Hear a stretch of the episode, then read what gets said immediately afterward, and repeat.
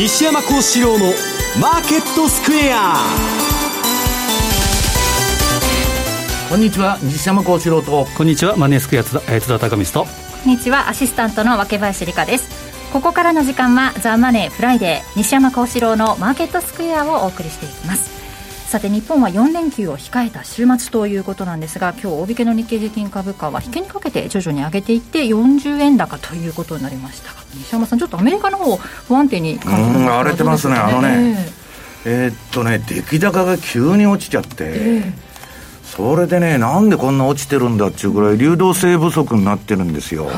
い、一つはねあのロビンフットとかに検査が入ったでしょ、で今私やってくれって言われてあのツイッターを結構バンバンつぶやいてるんですけど、はい、あのちょうどねマーク・ファーバーさんっていうのはあのロビン・フッドのことについて書いてて、まあ、今の相場っていうのはどういうからくりで動いてるのかということをまあ言ってるんですけどね、はい、まあ、別にロビン・フッドだけでないんですよ、どこも同じことをやってるんだけど、はい、ちょっとねアメリカはね規制がすごく緩くてまあそういうことができるんですけどね。この番組でももう何回も言ってるんですけど、ヨーロッパはねすごく厳しいの。でお客さんと取引して当然業者だって儲けないと食っていけないから、はい、儲けていいんだけど、うん、私がね例えばヨーロッパの金融機関のお客だったら私からいくら稼いだっちゅうことを彼らは言うわけよ私に、はい、でお互いに納得してやると、うん、なんでアメリカの金融機関でやってる場合はいくら抜かれてるのかさっぱり分かんないという状況なんですよ、はい、で個人は手数料ゼロだってやってるんだけどその裏ではねいろんなことが行われてるということでね、うん、でそこにまあ検査とか入ったりしとるんで、はい、まあ、なんかそれが影響してるのかどうか知りませんけどなんかいきなりえー、先物なんかで見てても出来高が落ちちゃって、はい、だからもう相場のボラテリティが上がってるという状況なんですね。はいその辺の規制のこととかがはっきりしてくるまではちょっと不安定な流れになりそうですかね。というかね、まあ後でまああの津田さんもよくよく言ってるあのシーズンなりのあの話もするんですけど、あんまりこの時期、まあそうです、うん、株良くないんですね、はい、はい、そして津田さん、為替の方ですか、今週はちょっと動きがありました。そうですね、まあ、おっしゃった通り、9月っていうのは株安ということもありますし、あとは大統領選挙の時には下がりやすいと、まあ、9、10ですね、で、その影響を受けてきたのがドル円かなと。で FOMC からですね出てくる前からちょっとじわじわと下げてきたと思うんですけど、ちょっと三角持ちや冷やしレベルでいうと、下にこう離れたかなとい。う感じがしますね。105円を割り込んでというところで今100ドル円は104円の7980あたり推移となっています。この後詳しく聞いていこうと思います。さあこの番組 YouTube でも同時配信中です。資料もご覧いただきながらお楽しみください。動画については番組ホームページをご覧くださいそして投資についての質問なども随時受付中です。ホームページのコメント欄からお願いします。ザ・マネーはリスナーの皆さんの投資を応援していきます。この後4時までお付き合いください。この番組はマネースクエアの提供でお送りします。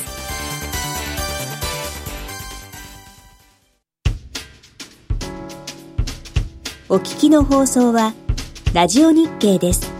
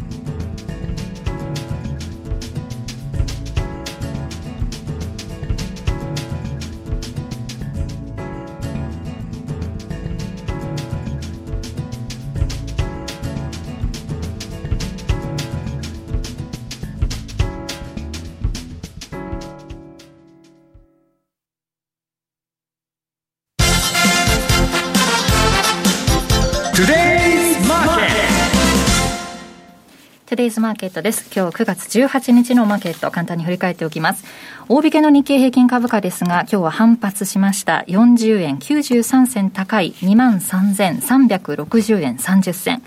トピックスはプラス8.02ポイントで1646.42ポイントでした。そして為替ですが、現在ドル円は104円の7980あたり、えー、ユーロ円が124円の2025あたり、そしてユーロドルが1.185558あたりでの推移となっています。ではまず為替ですが、今週の動きの背景など、津田さん、お願いします、はい。えー、まずは先ほど言った通り、今週に入って、えー、ドル円が下押しをしたと。うん、チャート見ていただいたら分かる通り、えー、三角持ち合い、まさにこれはペナント型、そう下っ離れですね。はいでこういうのは、えーまあ、下降さん、えー、下降ペナント型ということで、大きく下に行きやすいというふうなことがあるんですけど、えーまあ、しばらくは下を試していくのかなと。で、えー、先ほど言った FOMC が今週、えー、やったと、はいはい、まあ、その前からの動きということで織り込んで下げてきてはいる、えー、いたんですけど、えー、15、16の FOMC では金融緩和の長期化が示唆されて、まあ、ドットプロット、まあ、学者のあるべきえー、まあ、3年ぐらい金利上げんちゅう話ですね。そうですね。で、17人中13人が2024年に入っても現在のゼロ金利が 継続すると。えー、いうことで、まあ、そうなればドルを買う材料っていうのはないわけですから、で、ね、そこで、えー、下げてると。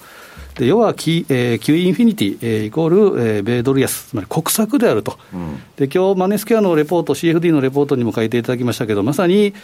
えー、ドル安誘導が、これがですね、他国の、えー、バランスシートに移し替えることができると、うん、非常非常に手手取ればアメリカの借金の棒引きだと、うん、増税なんかできないからね、そうです、ね、まあ、それもやるんでしょうけど。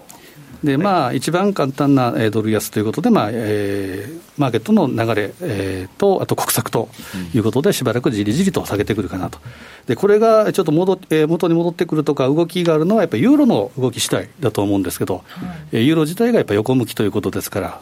えー、ユーロが下げてくると、ドル円もちょっと上げてくる可能性もありますけど、今はドル高、円高とか、ドル安、円安とか、えー、こんな影響になっているので、しばらくは下に向けて動いてくるかなと。で、これは日足だけじゃなくて、週足、えー、月足、この辺も、えー、下落シグナルが出てるので、えー、当面は下落、えー、も戻り売りということでいいかなというふうに思います。であと、えーまあ、ちょっと確認したいのは、えー、2番のですね、えー、ニューヨークダウンのシーズナルチャート。はいえー、これも西山さんもよく、うん、えー、出していただいているものですけど、やっぱ大統領選挙、ね、そうですね、後のじゃあ、しょっとここれは、えー、9月、10月でやっぱ下げやすいと。でこの時期は9月はまあ大体下げるものだということであるんですけど、気をつけなければいけないのは、大統領選時には10月も大きく下に向かう可能性があるということですから、ちょっと鋭角に動いているというのが過去の例では、これ、86年のデータですけど、まあ、このあたりも注意していただければいいかなというふうに思います。であと、為替でいうと、昨日は BOE の金融政策委員会、MPC が開催されて、えー、政策金利は据え置き0.1%、えー、で7450億ポンドの債券購入プログラム維持、えー、全会一致で決定ということと、やはり注目すべきはマイナス金利を、まあ、検討と。まあ、スタッフから説明を受けたという程度で、これからまた審議に入るということですけど、え日本に引き続いて、え ECB、ヨーロッパに引き続いて、イギリスもというふうな、えマイナス金利の動きになっています。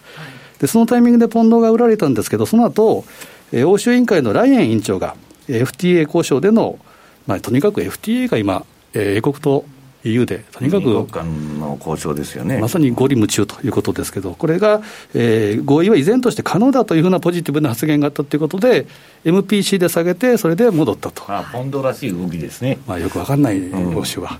と、うん、いうことで、えー、ちょっと戻ってきてます。でしばらくは、えー、欧州通貨、えー、これ全般的には五里夢中というふうに見た方がいいかなと。でポンドドルはですね、200日 MA、1年間の参加者のコスト、これが1.2727ということで、この辺はですね、意識してサポートで動いているので、えポンド、円はですね、200日割り込んでるんですけど、ポンドドルに関しては、うん、この辺の200日移動平均線が、えー、一つの上下分水嶺になるかなというふうに思ってます。うんはい、で、あと、ユーロドルもよく番組でも出てきますけど、依然、ボックス圏相場がついてるなと。で、21日とボリンジャーバンドのプラスマイナス2シグマ。えー、このあたり、まあ、細かく言うと1.176から1.1916、このあたり、えー、この辺でしばらく主戦場で、えー、行ったり来たりするかなと、上値はやっぱり1.2っていうのはなかなか超えづらいなと、えー、そこまでにはしばらく、えー、時間がかかりそうかなというふうに思ってます。はいで今日お伝えしたいメインがですねやっぱり来週にかけてということで、気をつけたいのがやっぱトルコなんですね。でじわじわとですねまさに茹でガエル状態で下げてきたというのがあったんですけど、やっぱり動きが出てきました。で、えー、足元ではですね、対ドル、対円相場ともに過去最安値を更新してます、今週に入って。で、えー、11日に、えーまあ、今月、えー、ムーディーズがトルコの格下げというのがあったんですけど、えー、今はですね、EU による対トルコ制裁、うん、これは東地中海の資源ですね、海底資源、えー、このあたりでもともとトルコとギリシャっていうのは仲悪いんですけど、えー、そこに EU が絡んできて、とにかく強豪なのがドイツよりもフランス。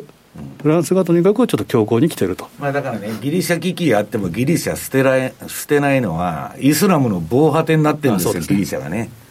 まあ、あの辺り歴史的にとにかく、えー、一番の最前線ですから。で、えー、その辺は、えー、強硬姿勢が出てるので、問題は、えー、24、25、はい、来週ですけど、そこに、えー、EU 首脳会議があるので、トルコ制裁が議題に上がってくる可能性があると。で、その24というとですね、TCMB、トルコ中銀の会合があって、えー、そのあたりはですね、えー、特に来週後半、はいえー、トルコの動きになりそうかなと。今のトルコリラの、えー、作業を止めるのは、やはり唯一、利上げしかないということですけど、まあ、そこには大統領がいますから、エルドアン大統領は猛烈に反対するだろうなと。なので、えー、対、えー、EU、トルコに関してはですね、えー、EU の制裁とあと TCMB、このあたりが、えー、関門になってくるかなというふうに思います。で明日から4連休ということですけど、えー、日本市場は、えー、月火、株式市場お休みですから、えー、東京時間が薄商いということにもなりかねないので、はい、この辺はですね、トルコと、えーまあ、ドル円も含めてですね、ちょっと下押しとか、あとは想定以上のボラとか、えー、このあたりは、えー、警戒したいなというふうに思っています。まあ、9月特有の動き、えー、踏まえて、来週は、えー、まあ、くどいようですけど、トルコの動き、この辺に注意したいなというふうに思いますね。そして来週といえばですね、先週番組の最後で比嘉さんが津田さんの方からしっかり説明させてもらいますと、新しい通貨ペアが出ますみたいなお話をね。高いパスを、えー、送って、えー、終えていたんですが。僕もラジオ聞きながらびっくりしましたけど、ね、はい、なので津田さんちょっとしっかり説明していただきたいんですが、はい、ですね、えー、っと9月26日にリリースするのが5ドルニュージーランドドル。はい、まあ、えー、OG キウイというふうに見ていただきたいんですけど、えー、これがですね、売り買いともにスワップゼロ、えー、ということで、えー、この28日の取引からスタートできるということで、はい、えー、見ていただければと思うんですけど、ちょっと中身だけ説明するとですね、4番、5ドル円、ニュージーランドドル円というクロス円と、えー、OG キウイ、これを比べるとですね、これが一番簡単といいますか、シンプルな、えー、形だと思うんですけど、うん、えー、3月、まあ2月、3月、えー、このあたりの青いゾーン、これはコロナショックで大円、通貨がどんと下げた、円買いとか、5ドルニュージーランドドル売りということで下げたんですけど、要は何が言いたいかというと、ショック相場に比較的強い体制がある。はい、まあ当然、オセアニア通貨同士だからね。そうですね、同じ経済圏ということで、え全くその反対の動きするっていうことは非常に難しい、えなかなかないということで、5ドル売り、ニュージーランドドル売りということで、相殺されて、はい、こういった動きになっているということと、うんあと夏場にかけて OG キウイが上げてるっていうのはですね、これは RBA と RBNZ、中央銀行同士の金融政策がちょっと乖離したと。うん、金融緩和、えー、姿勢がですね、えー、ニュージーランドの方が深かった、大きかったということで、はい、えー、5ドルが上げて、OG が上げて、キウイが下げたということで、えー、OG キウイでは上げていったと。で、足元ではですね、キウイに関してもですね、まあ、えー、キウイ高を懸念しないというふうな発言があったので、横向いてると。で、これからなんですけど、とですね、先に行くと、ちょっと7ページ見てもらっていいですか？7番。えー、OG のシーズナルチャートっていうのは、一定こうになりやすいんですけど、8番の9位のシーズナルチャートを見ると、12月にやっぱ強くなる。ということは、今まで OG の方が金融政策上強かったところが、12月にかけては9位の方が強くなる。相対的に言うと、まあ、OG 級でいうと下げやすくなる。つまり、レンジ相場になりやすいということで、ちょっと戻ってすみません。5番、丸5番なんですけど。はい、これ2014年からほぼボックス圏。えー、1.01から1.13ということで、まあ、トレンドフォロワーには面白くないチャートなんですけど、まあ、レンジ、これだけのレンジということになると、えー、まあ買い取られピ、売り取られピをこう合わせる、まあ、バイアンドセル戦略というふうに言わせてもらってるんですけど、えー、そういったものでキャピタルゲインを狙っていくというのは面白いかと思うので、はい、また、えー、レポートとか M2TV とか、またラジオ、逆にですね、来週の比嘉さんに振ろうかなと思うんですけど、また面白い話をしてくれると思うので、聞いていただければということと、最後に公式ツイッターもですね、スタートしてるので、よろしければホームページから見ていただければというふうに思いますね。そのレンジが狭い分、そのリスクが抑えられているということですよね、まあえー、例えばリーマンショックの時なんかもですね、うん、下がりにくかったと。当然、うん、えー、同じ動きで力学的に相殺されるわけですから、はいえ、そういった意味でもですね、え、他の通貨も持っていただいた上で、えー、キャピタルゲインということで、えーと、特にトラリピには、え、適しているのかなというようなもので見ていただければというふうに思いますね。はいえー、ツイッターもねオープンして今キャンペーン記念キャンペーン行われているということですのでぜひチェックしてみてください。さあそして為,、まあ、為替のことを、えー、伺っていったんですが西山さんは足元の相場についてお話しくださるんですね、はい、えー、っとこれまあアメリカの方ちょっと不安定な動きになってきまして、はい、まああのいろいろね動きが出てるんですけどまずさっき言いました、えー、資料の1ページ目市場の流動性が低下してると。はい。これね、あの SP500 のミニミニの、あのまあ、出来高がえらく下がっちゃって、はいこれ見るとね、あの3月の急落の時ですよ。どーっと出来高が落ちちゃったんですけど、それと同じようなとこまで、ボリュームがわーっと下がっちゃってると。で、まあ、あの、テスラとか、ああいうのが、まあ、ハイテクが全部引っ張ってたんですけど、そこがまあ、ロビン・フッダーがバーッと買い上げて、崩れましたんで、まあ、ちょっとロビン・フッダーもおとなしくなっちゃったのかなと。いうね、今、まあ市場の25%ぐらいのシェア持ってるって言われたんですけど、まあちょっと個人もここに来て一服という感じなんですね。で、まあ、あの、ロビン・フッダーがまあ何やってるかという話で、次の、えっとね、私ツイッターやってましてですね、これにまあ、ちょっと昨日つぶやいて、あの、あれしたんですけど、これマーク・ファーバーさんがね、はい、要するにロビン・フッドっていうのはまあ手数料ゼロだけど、なんで儲けてんだと。はいで、まあ、こんなもん、あのー、まあ、その、まあ、みんな常識っていうか、ある程度知ってる世界なんですけど、まあ、知らない人も多いんです。やってる人もほとんど分かってないと。2、3回クリックしただけで手数料無料の口座が作れると。で、バンバンややろうということで、わーっと押しかけてるんですけど、ロビンフットっていうのは、お客の売買がね、来る前に、まあ、大量の注文がテスラに入ってきたと。自分で買うんです。で、客の注文をその後から出す。はい、と、当然客の大量注文で上がりますよね。それってフロントランニングって言って、本当はまあ、あの、すごい灰色っていうか違法な世界なんだけど、まあ、どこもやっちゃってるわけですよ。別にロビンフットだけじゃないんですよ。はい、で、まあ、要するに、えっと、その、例の、えっと、あ、ロビンフッドじゃないや。ロビンフッドに注文が来るときに、ロビンフッドが出すんじゃないんですよ。あの、その売買を、ダークプールっって、施設取引所に流すの。で、その施設取引所っていうのはファンドがやってて、ね。で、先回り返して、そのファンドが買い寄るわけですよ。で、バーンと上がったとこ売っちゃうと。むちゃくちゃ儲かるじゃないですか。で、大手のディーリングルームっていうのは、グレーゾーンでね、それやったらダメなんだけど、まあ、自己倍と客のあれがごちゃごちゃになっちゃってるみたいな、あの、ボルカルールももういい加減になっちゃって、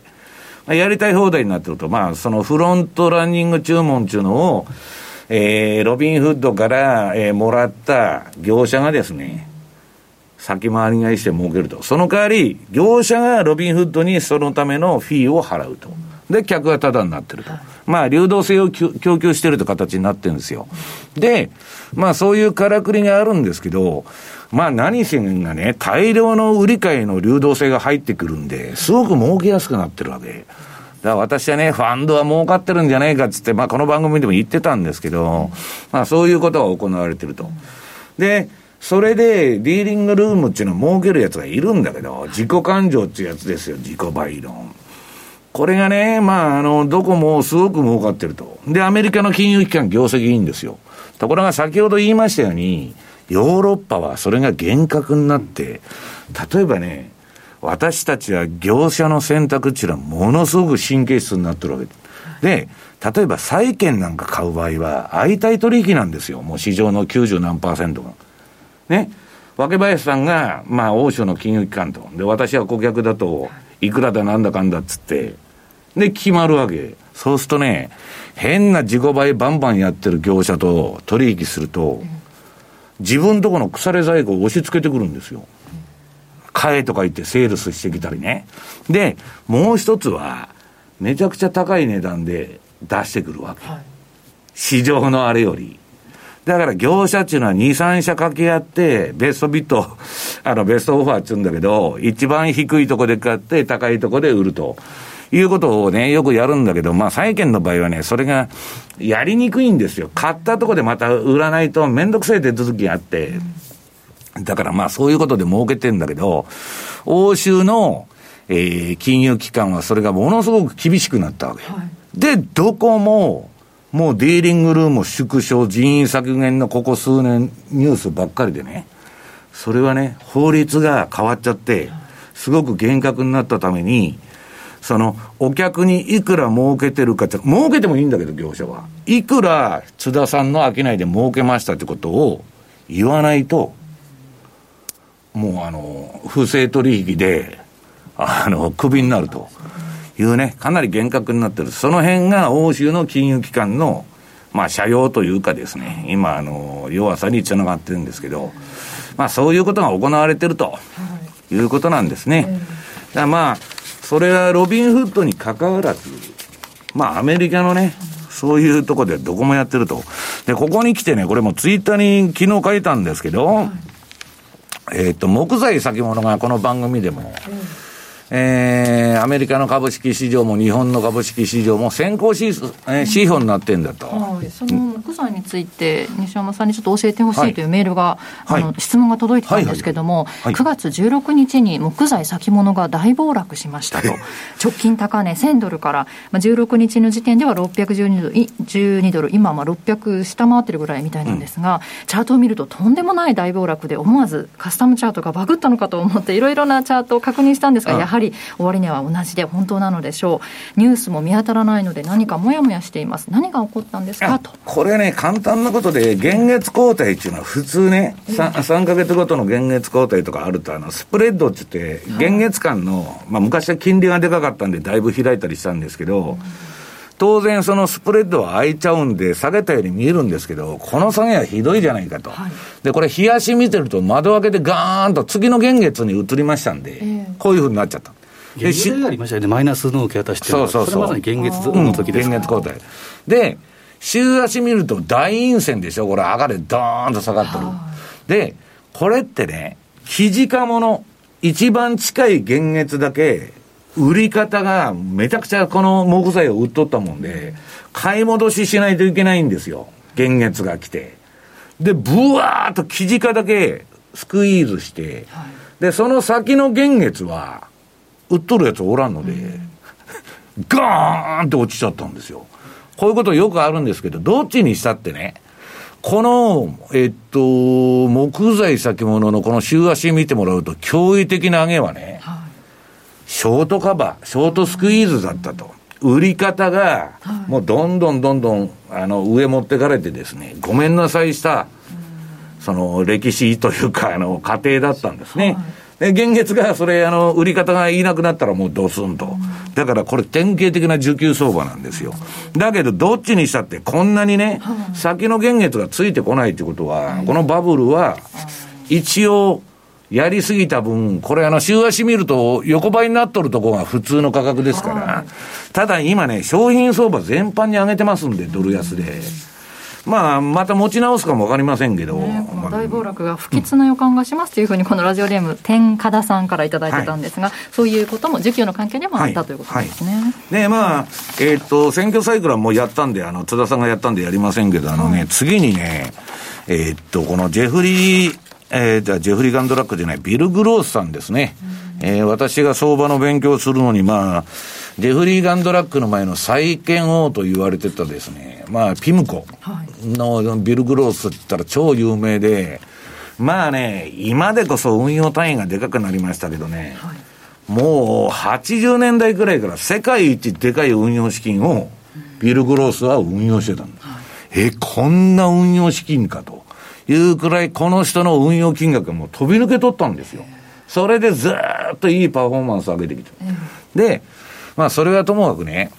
まあ、あのー、言えばですね、債券界の、えっと、バフェットみたいなもんですよ。で、そのビル・グロースがね、えっと、ブルームバーグテレテレビにあの、9月14日に出てきて、はい、もう世界中どこを見ても儲ける余地のある場所はほとんどないと。ね。ねみんな新型コロナのワクチンがもうできるとかね、どこが打ち出したとか言って、もうあの、景気が回復すんだとか言っとんだけど、そんなもんほとんど関係ないと。なあ、ワクチンができようができよう、できまいが関係ないと。で、米国でね、その財政投入を伴う景気刺激策がこれから下火になってくると、もうだんだん規模が縮小されてくると金ないですから。はい、で、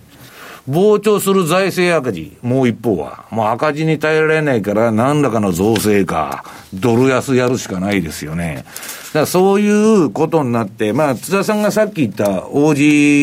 ー、あ、オージーとあの、ニュージーランドなんかも、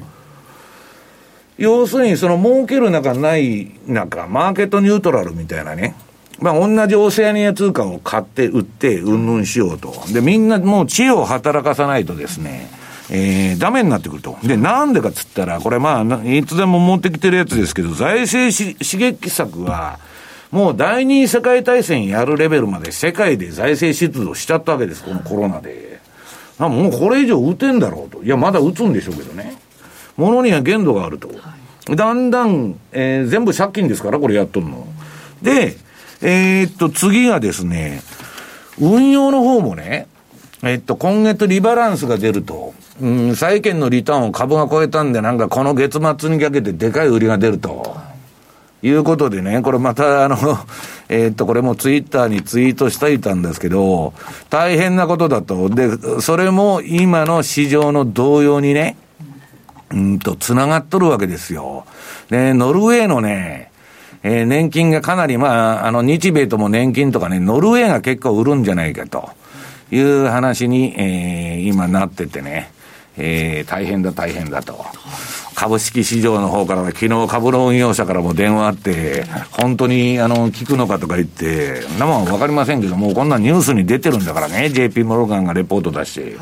まあみんな準備してるだろうと。で、次はまあ、マネーサプライで言うと、このもう M2 のあれがもう、えー、QE1、2、3を超えて、もう超絶なこの垂直に上がって、これも、もう、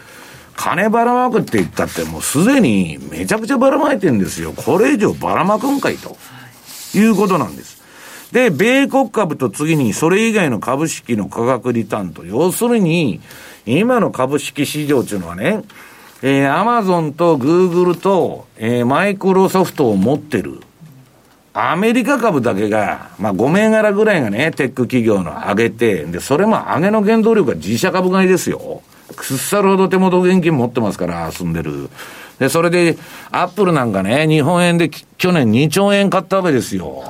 で、バフェットの収益はほとんどアップルですからね、今。で、こんなワニの口みたいに開いちゃ開いちゃって、じゃあ割安なね、日本株買おうとか、スペイン株買おうと、いうことになるんかいと、い、うことをみんな言っとるんですよ。割安って言ったら、日本なんか30年間ずっと割安じゃないですか、アメリカ株に比べて。そういうね、バカなことを言う人が結構いるわけですよ。割安だから買われるということじゃないわけです。で、結局ね、そういう成長企業を持ってないとこは、まあ結構しんどいと。でね、金利は、これもうグリーンスパンがね、これも CNBC 出てきて言ってたんですけども、史上最大のバブルでね、こんなもん金利の歴史ですよ、これ1790年から2020年にかけたの。まあさっき津田さんがマイナス金利の話してたけど、マイナス50%まで金利いきますか？せいぜいマイナス1%とか2%とかそんなもんでしょ？ゼロ以下はないんですよ、金利なんて。こんなとこ長期投資で債券買ってね、今ゼロじゃないですか、わけ林さん。はい、ね、皆さん。損するリスクだけ持ってるわけですよ。だって、マイナスいくらまでいくんですか、それ。リスクリターン比ってやつですよ。だから、買うもんがないと。だからね、私あの、次の11ページに、まあ、某所でレポートも書いたんですけどね。まあ、マネースケアさんでも書いたし、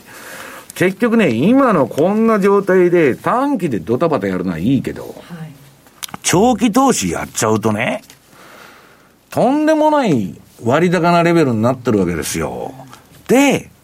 こんなことを、その、こんなとこでね、5年、10年、これからバイアンドフォルドで持ちますと、今のよ。すごいリスクなんじゃないかなと、私は思ってるんです。で、永遠に上がるっていう人もいるんで、それはわからないけど、だからね、すべての資産がもう空高く舞い上がり続けてるわけですよ。で、まあこれからね、まあもう当局もね、政治家が株上げたら支持率上がるっつんで、もうそればっかりに躍起になってるわけですが、景気はいくら、あの、やっても上がらないんで、企業業績も。株だけ上げて面を良くしようと。で、ただね、それでね、じゃあ、えー、木材が上がりましたと。なんで乗っ取らんのえと。ね。テスラあんなに上がっとるのに下田買わんかったと。もう後悔で。で、脅迫観念でね、そういうふうに見てると乗り遅れたとか、乗り遅れるな、みたいなオブセッションがあると、高値買うんですよ。テスラとか木材の天井使うんじゃん。で、さっきのチャートみたいに木材もドーンと落ちる。テスラもドーンと落ちる。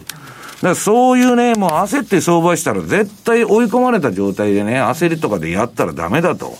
だから、ちゃんとした、えー、長期の買い場は来るまでは、長期投資はしない方がいいと。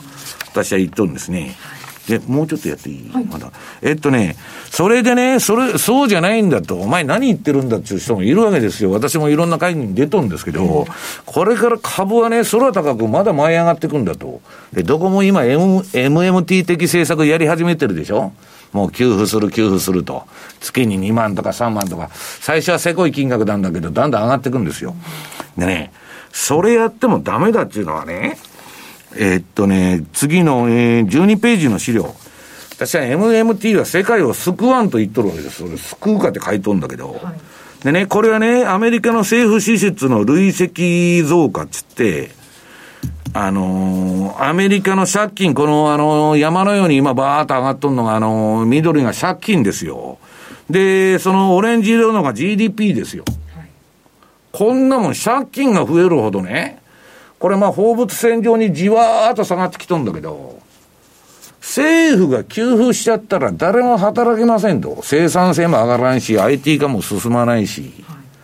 そういうことになっちゃうんです。経済っていうのは。それは社会主義でしょ旧ソ連、ソ連がやっとったこの給付制っていうのは。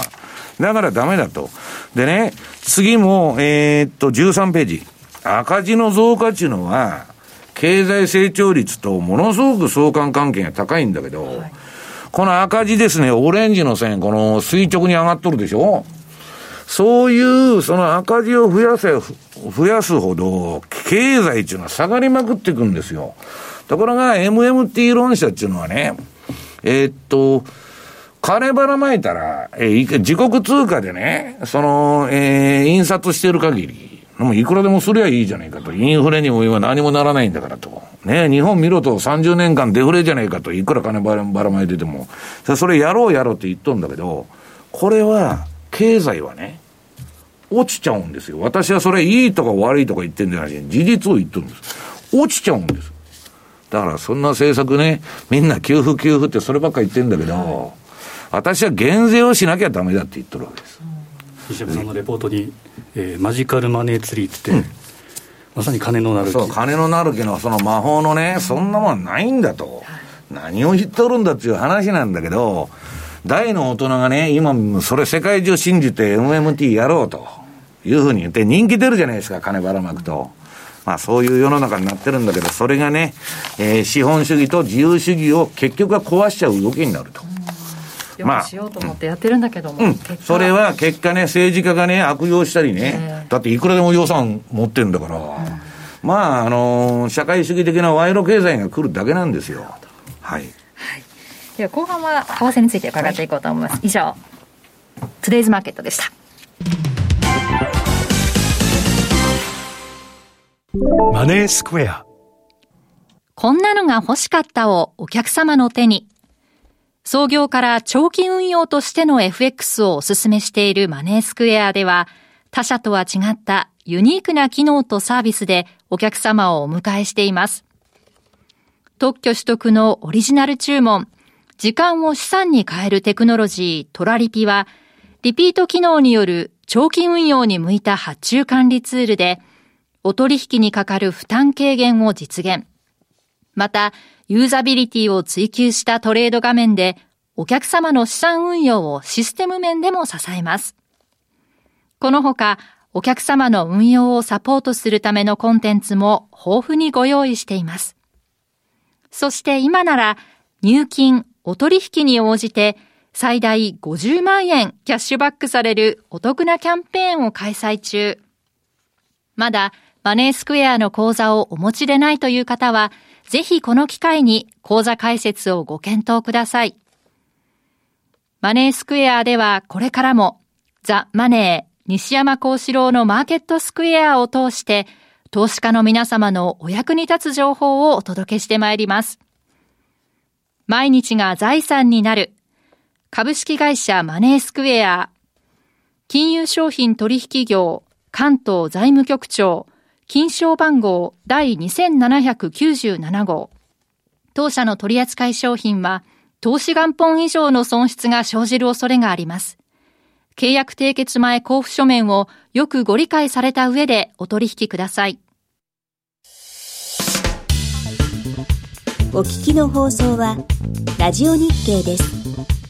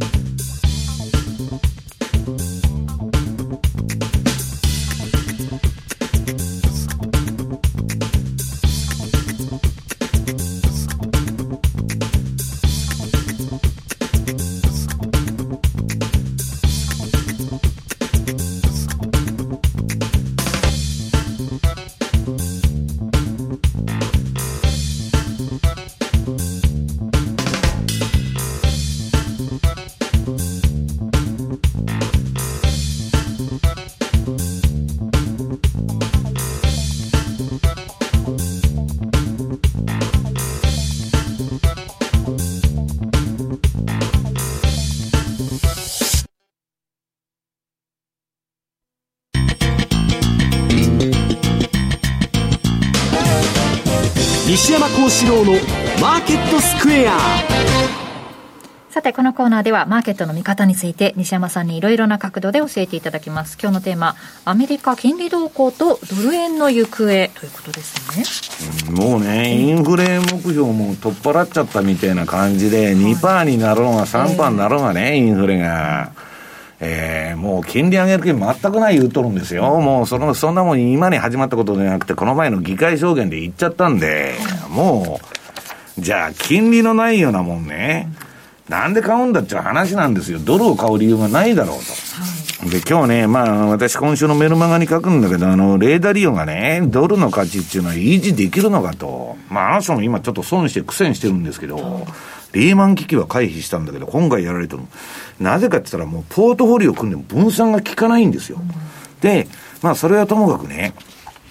えっと、ドルの価値っていうのは、こんだけさっき言ったような借金ばっかりやってばらまいてると、果たして維持できるのかと。で、これはね、今日あの、津田さんのところの CFD レポートにも、あのダリオのね、最新のあの、えー、発言も紹介したんだけど、まあ、かなりね、ドルの将来っていうのは危うくなってきてる。私がこの30年超相場やってきた中で、こんだけドルが危ないって言われたことはない。双子の赤字の時代なんか、大したことなかったんですけど、今のだってもう、双子の赤字って騒がれた、何十倍っつって、赤字が増えてるわけですから。で、まあ、その中でね、為替相場どどう見てるかと。えー、っと、14ページ。これ見ると、まあ、これ、先ほどのエクイティクロックのあの、シーズナルサイクルですけど、まあなんか9月は、えー、なん9月10月はぐちゃぐちゃぐちゃぐちゃしてるんですね。乱高下してなんか、つかみようがないと。で、円安になるのは11、12。ここは円安になりやすいと。まあいうことですね。まあだからドル高なんですよ、ここは。で、それまではちょっとよくわからんと。これね、えー、次がね、ドル円のじゃあ今、冷やしのトレンドの状況を見てみると、まあ、あの、津田さんが言うように、資料の15ページ。これね、久しぶりにまあ三角持ち絵離れっていうか下っ離れて、で、標準偏差も ADX も低い位置から上がって、これはまあ絶対に買わなあかんパターン、あ、買わ、あ、売らなきゃいけないパターンなんですよ。で、売っとるんですけど、私はドル円のことだからね。まあそんなにポジションはたくさんいってないわけですよ。トレンドがまあこれ見てもわかるように赤のトレンド出ました、黄色の売り、赤の買いトレンド出ました、黄色の売りトレンド出ましたと。すぐ終わっちゃうわけです。ユーロみたいに伸びてくれない。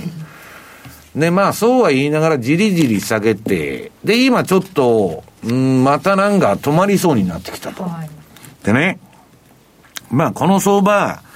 えー、っと、先週もちょっと言ったんですけど、先週1時間足の話をしたんですけど、ドル円の冷やし見るとね、はい、これ移動平均乖離、まあエンベロープって言うんですけど、まあドル円はどういう範囲で動くのかと。まあ相場の動く範囲を何で計測するのかって言ったら、これ冷やしの場合はね、私は13日の移動平均のプラスマイナス3%乖離。これが上下の、えー、水色の線なんです。で、真ん中に、ひ、あの、なんだ、真ん中っていうか、その内側に走っとる赤い線はボリンジャーの2シグマなんですけどね。はい、このエンベロープの外枠に水色の、ボリンジャーが近づいてくると、もうクロスするまで待ってたらダメですよ。わーっと近づいてくるともう相場の反転が近いっちゅうのでね。まあ、あの、使ってたんですけど、これは、まあ、だから、あの、次のね、あの、マネースクエアさんのセミナーで、あの、じっくりやろうと。で、これ通貨によってね、このエンベロープの場合はパラメータが若干違うんで。えー、13日とか。うん、私、あの、順張りのシステムでも逆張りでもね、まあもう一つ ATR チャンネルっていうのはあるんですけど、それはパラメータも、冷やしであっても何であっても通貨であっても株であっても全部同じでやってるんですけど、これはチューニングが必要なんですよ。で、次にドル円の1時間足。はい、うん、これ見てもらうと、これはね、まあ、比嘉さんが、あの、そんな、うん、達成、あなんか到達してないじゃないかと、バンドに。先週言ってたんですけど、これはね、13時間の移動平均。まあ、1時間足の13ですね、移動平均。13の移動平均のプラスマイナス0.5%乖離。この範囲で動くと。と、その、今ドル円って動きが小さいんでね、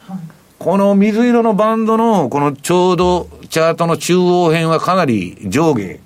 あるじゃないですか、幅が。だけど、わーっと走り出すと、ああ、いいですね。あのー、その手手前の左側みたいに上限下限、まあ大体ここまでいったら終わりっていうのがね。うん。で、今どうなってるかっつうと、一回この前、あ、そこそこ、もう、もうちょっとした。あの、一回ね、そのタッチ仕掛けてちょっと戻ったんだけど、はい、また墜落してちょっと戻ってやっとんですけど、まあ大体この線のね、範囲内で動くと。まあだからあの、まあ1時間足でトラリーピやっとる人は少ないと思うんですけど、まあ日足の方はまあ参考になるかなと。で、ユーロの方なんですけど、ユーロドルは津田さんおっしゃったようにですね、えー、赤の、えー、次のこれ、えー、なんだ、18ページの資料ですね。ユーロドルの開き。えー、あ水色の標準偏差も黄色の ADX もだらーっと下がってまして、全くトレンドっていうか相場に方向性が出てないと。で、これはまあ2発買いトレンドが出た後ね、うだうだした相場になっちゃって、まあ典型的なまあ揉み合いだということなんですね。で、このユーロドルの冷やし見てもらいますと、これもえー、ドル円と同じパラメータこれは。13日移動平均のプラスマイナス3%帰り、えー、帰りの範囲内で動くと。で、この水色のとこに接近すると相場の反転が近いと。はい、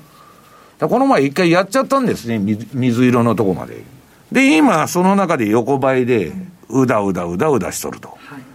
い、いうことでね、まあ次のトレンド待ちみたいな感じなんだけど、ユーロドルのついでに1時間足を見ときますと。あはいはいまあ、あの、こういうチャートになったと。だからまあ、こういう範囲内で動くんだけど、また今度はこれはマネースクエアさんのセミナーでやりますんで、はい。はい、そちらのをご覧になってください。ってください。以上、FX マーケットスクエアでした。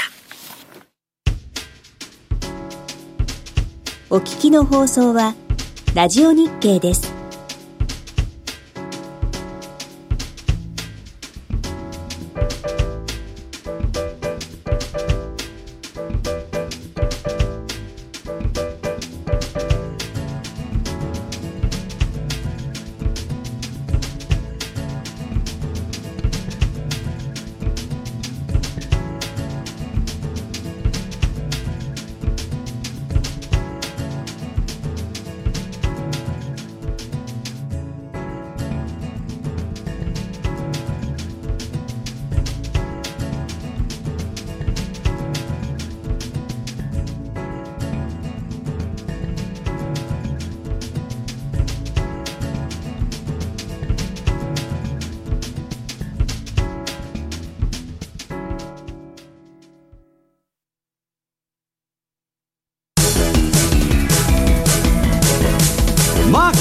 投資戦略。さて来週に向けてのマネースクエアの FX 投資戦略を伺っていきます。はい、えー、OG9 へですね、やりたいんで、また26リリースの28日からということですから、来週っていうか、まあ、足元で見たいのはですね、まあ、難しいチャートはもう避けるということで、やっぱり一番シンプルなもの。はい。で用意したのがメキシコペソ円、これがやっぱり一番シンプルかなと思うんですね。で今、やっぱり、えー、なかなかクロス円がです、ね、今月に入って修正してるのが多いんですけど、上値切り上げの展開がなってるっていうのは、原油高っていうのも当然足元にありますし、はい、あとは実質金利、これが、えー、相対的に高い、強いというのがあります。えー、名目金利とインフレ率を引いたもの。そうすると、えー、今、200日移動平均線、えー、5円の丸2というのが出てますけど、ここに、えー、やっぱ近づいてきてる。で、その手前の5円の、えー、心理ラインというのがですね、一瞬、えー、説明的に抜けたんですけど、えー、明確には抜けてない。やっぱり5円。これが非常にですね、まあ、クロスラインということで、非常に大きなポイントということで、えー、上昇バンド多くということなので、しばらくはですね、上を狙っていいのかなと。で週足サイン、えー、週足チャート、えー、10番ですけど、これ見ると、えー、26週の地コース版がポーンと上に抜ける好転。まあ、騙しも当然よくあるんですけど、うん、そうするとですね、上値抵抗線というのはこの雲の上辺。えー、このあたりがですね、えー、今日のレポート、えー、マネースケのレポートにも書いたんですけど、5円の110、えー、ですから、まあ、日足でいうと、200日移動平均線の5円の丸2、週足でいうと、先行日スパン、雲の上辺の5円の110、このあたりを超えてくると、上に向かうということなので、まあ、相対的に言うと、やっぱりメキシコペ線、このあたりを狙っていって、いいのかなというふうに思います。で、9月、10月、やっぱり荒れやすいと。いうことで繰り返しながら、来週トルコにはですね、ちょっと気をつけていきながら、それと付随して、黒線もちょっと修正するということも鑑みて、連休はですね、やっぱりまず守り中心ということでやっていただければというふうに思いますね。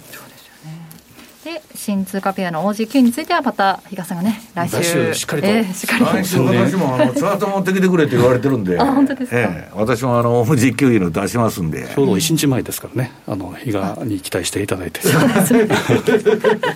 はいいろいろ説明していただこうと思うんですが。さあえー今日はね、ちょっと真夏日というか暑いんですが、秋分の日、この4連休の祝日であるんですけれども、22日が秋分の日。その朝の9時からラジオ日経音楽祭りをお送りします。その中で西山さんがナビゲーターを使え